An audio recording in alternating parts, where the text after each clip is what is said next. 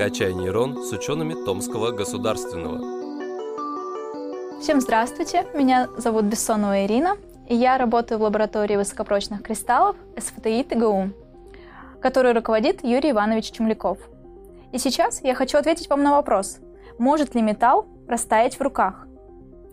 Как это не удивительно, но может. Ярким примером является галлий.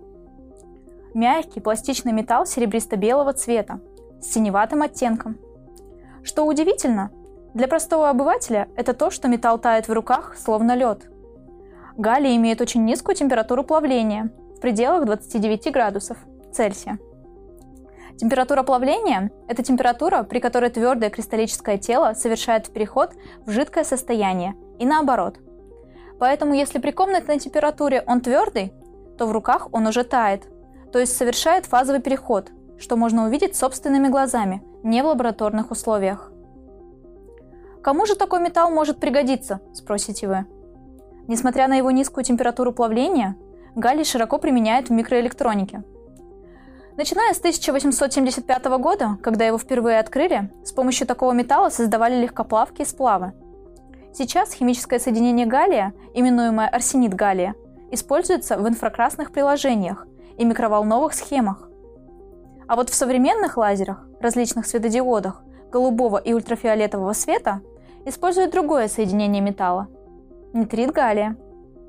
Галлий является основным компонентом ферромагнитных сплавов Гейслера с памятью формы.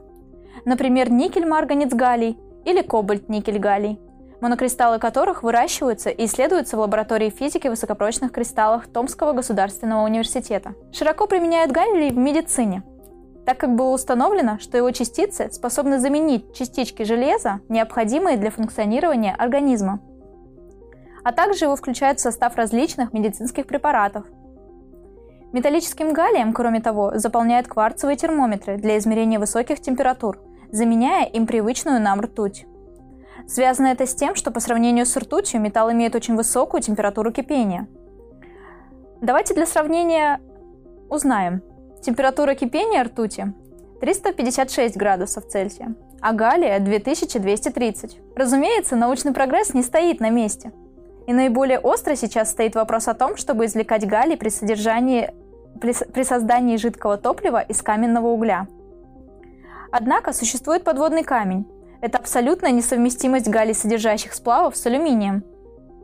Галлиевый сплав способен буквально пропитывать алюминий насквозь, проникая в кристаллическую решетку – Алюминий же, пропитанным жидкий галь... жидким галлием, не только окисляется на глазах, но еще и крошится в руках.